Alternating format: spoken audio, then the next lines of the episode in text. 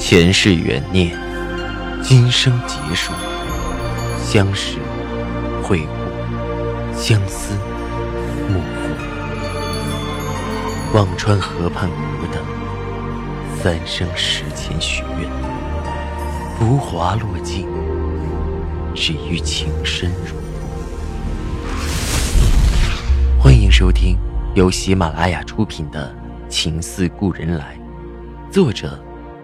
文安初心忆故人，蒋波，魅影，明月照经纶，莫千林。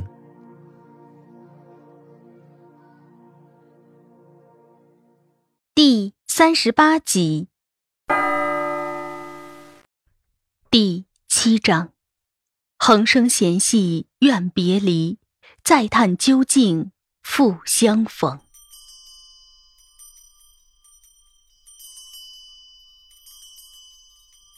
到了第三天，状况还是不好，身上无力，疼痛不减。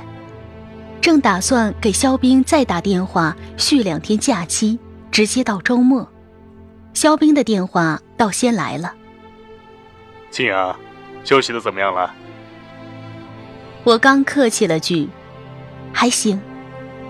肖冰马上接着道：“还行就好，下午来公司一趟。”赵总对咱们那个项目报告终于开口了，有些问题需要你过来安排。下午，我有气无力的问着：“我必须去吗？”上次去总部不是你全程记录吗？有些问题你说的清楚，快过来吧，赵总明天又要出差了。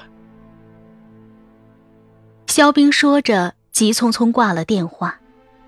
听到“赵总”两个字，我心里就是一扯，却没有办法，勉强起身，比前几天好多了，只是还是很虚弱，走路打着颤。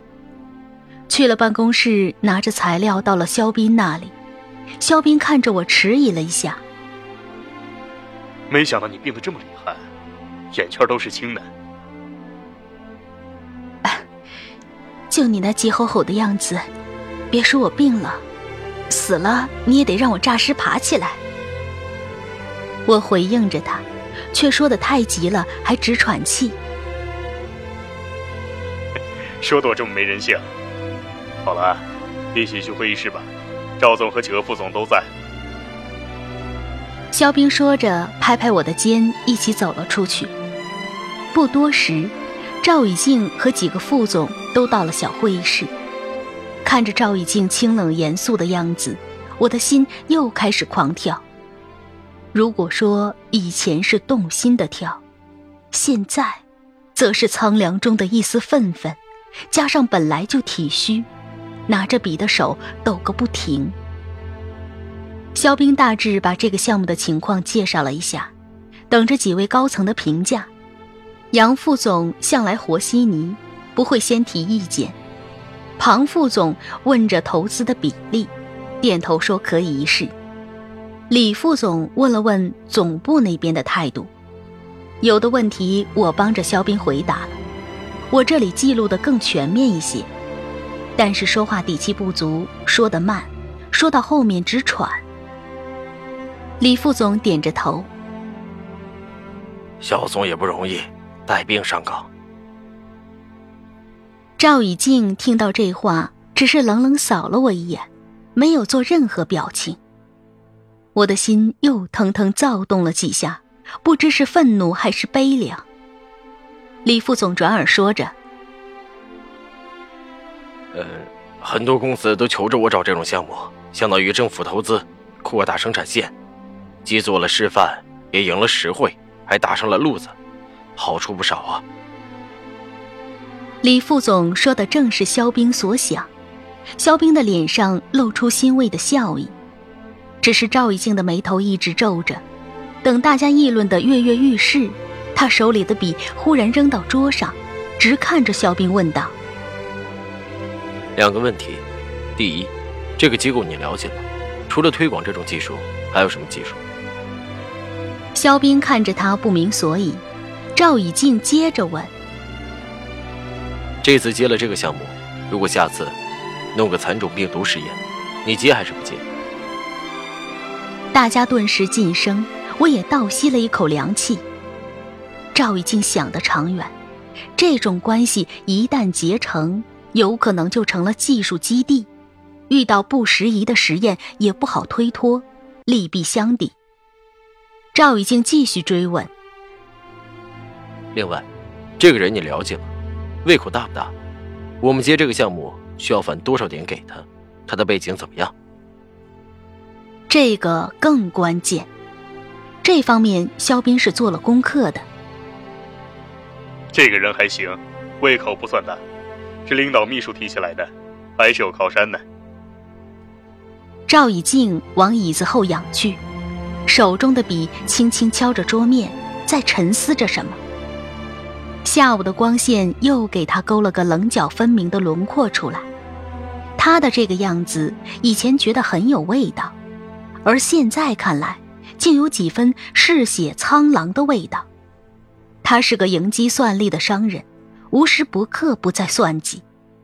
只是自己以前怎么就迷了心窍，没看出来。半晌，赵以静手里的笔堵得用力敲了一下，看着大家说着：“今天先这样吧。”肖冰脸色沉了下去，等几位副总先走了。赵一静看着肖冰说道：“晚上约那个裴处长吃个饭，我过去。”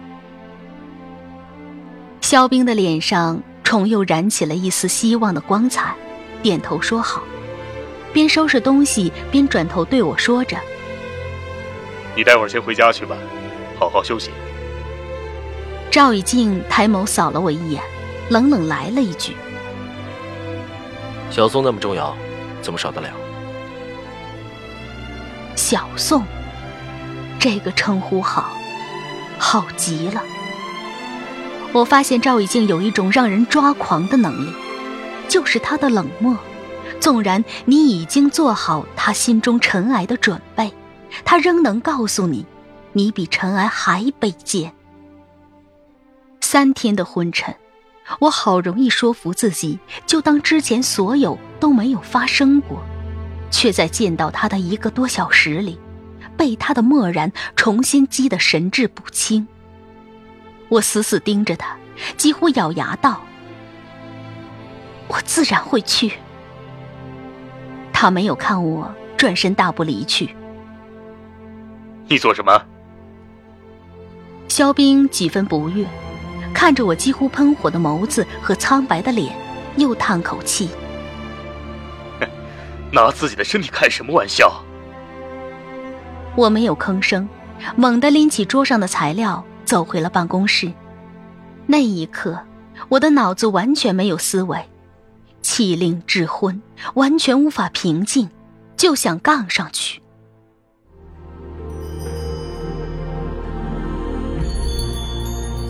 您正在收听的是喜马拉雅出品的长篇穿越小说《情似故人来》。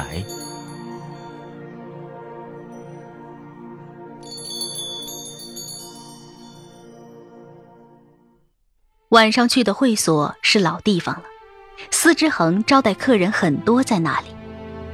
我跟在肖斌后头，头痛脚软，有气无力。裴处长看到我，笑眯眯道：“宋小姐，我们又见面了。”虽然上次南京之行，我与他的接触并不多，但是人不如故。再见到熟面孔，总是让人放松的。他今天也带了两个下属，一个魏科长，一个小孙。那是我第一次见赵以静和官员在同一个饭桌。他不似往日那般谈笑游走，而是很小心谨慎，话并不多，字字隐晦。不过同桌的都是人中翘楚，言辞之间的官司比往常打得更激烈。表面却是风平浪静的紧。我没什么胃口，简单吃了几口后，看敬酒开始了，便拿起酒杯也开始绕。自从做了销售，别的不说，酒量见长，愣是头脑昏胀，脚底发软，还依次打了个通关。肖冰坐在我身旁，低声说：“悠着点儿，今儿用不着你上阵，有我。”我却丝毫没听进去，偷眼看着赵以静，他在和旁边的裴处长聊着，扫都不扫我一眼。我心里酸涩，他一贯如此。我在酒桌上无论怎样，他都不会动容一下，何况现在。几轮下来，大家都喝了不少。裴处长带的人也是行中高手，开始还是小盅，后来就换成了大杯。我也只得随着换了。小孙敬到我这里，肖兵站起来一抬手：“女士拿大杯灌着不够优雅，咱们来。”肖总监还挺怜香惜玉嘛。魏科长笑得玩味。现在女士也厉害着呢，平日里我们喝酒都是巾帼不让须眉呀。小孙也凑着热闹。宋小姐不能不给我面子啊！转看向赵以静，对吧，赵总？赵以静看着我，眸子深的看不清内容，只是意味不明的勾唇轻笑。看着他一副漫不经心看好戏的样子，我的火又一次噌的上来，冲着小孙放低碰杯，干了。把杯中酒一饮而尽，胃里立即翻江倒海的难受，我拼尽全力压了下去。小孙这边进行着，魏科长那边也同时开工，对着赵以静举起了酒杯。我已经酒精上脑。对着魏科长举杯道：“我来替我们赵总，养兵千日，用兵一时。魏科长给个面子，我干了。”说完，我先饮为敬。我的杯子落下，一片叫好声。女士也果然能喝，肖总监不必护着了。豁出去了开头，后面自然而然的，无论谁敬赵一静，我都挡了下来。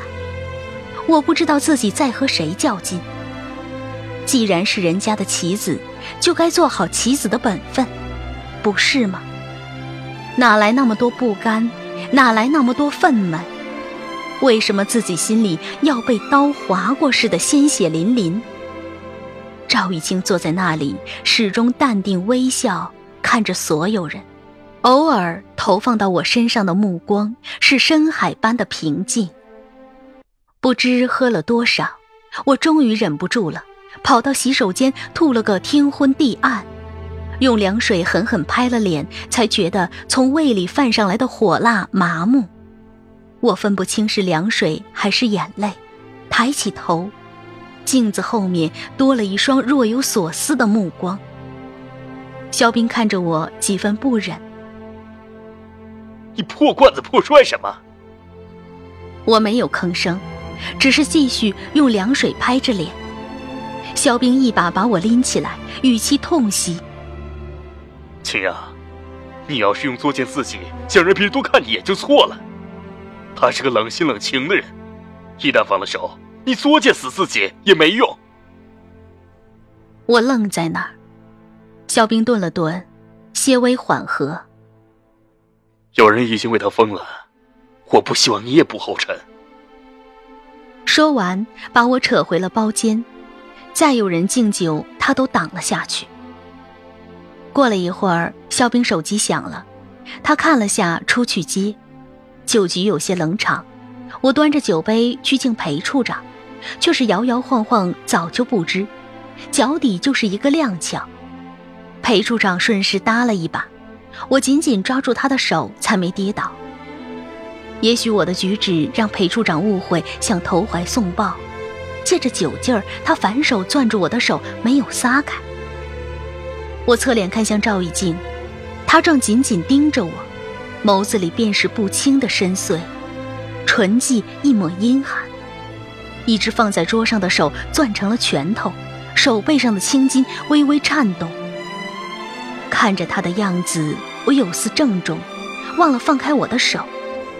小孙眼力劲儿极好，趁势又去敬赵以静，装着若无其事。赵以静猛地用力把酒杯推前，声音阴冷：“抱歉，我还有事，先走了。”说完，再也没看任何人，转身出了包间。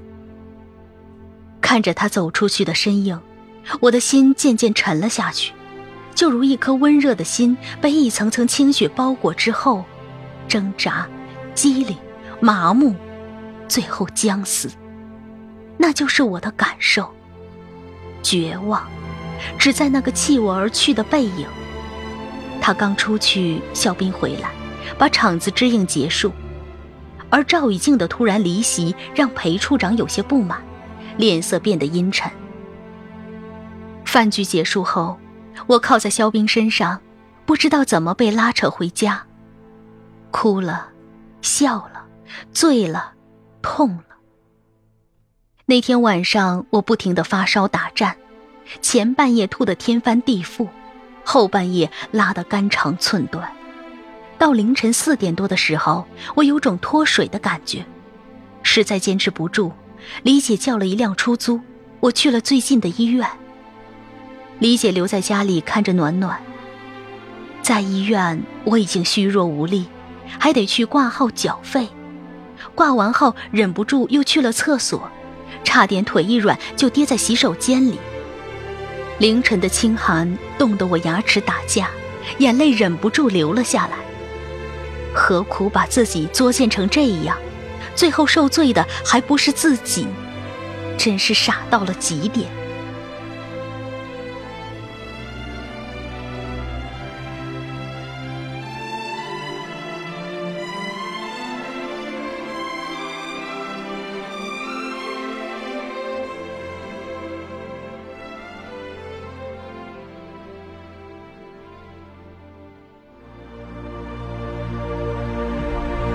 听众朋友，您刚刚收听到的是喜马拉雅出品的长篇穿越小说《情似故人来》，作者文安初心忆故人，播讲魅影，明月照经纶，莫千林。更多精彩有声书，尽在喜马拉雅。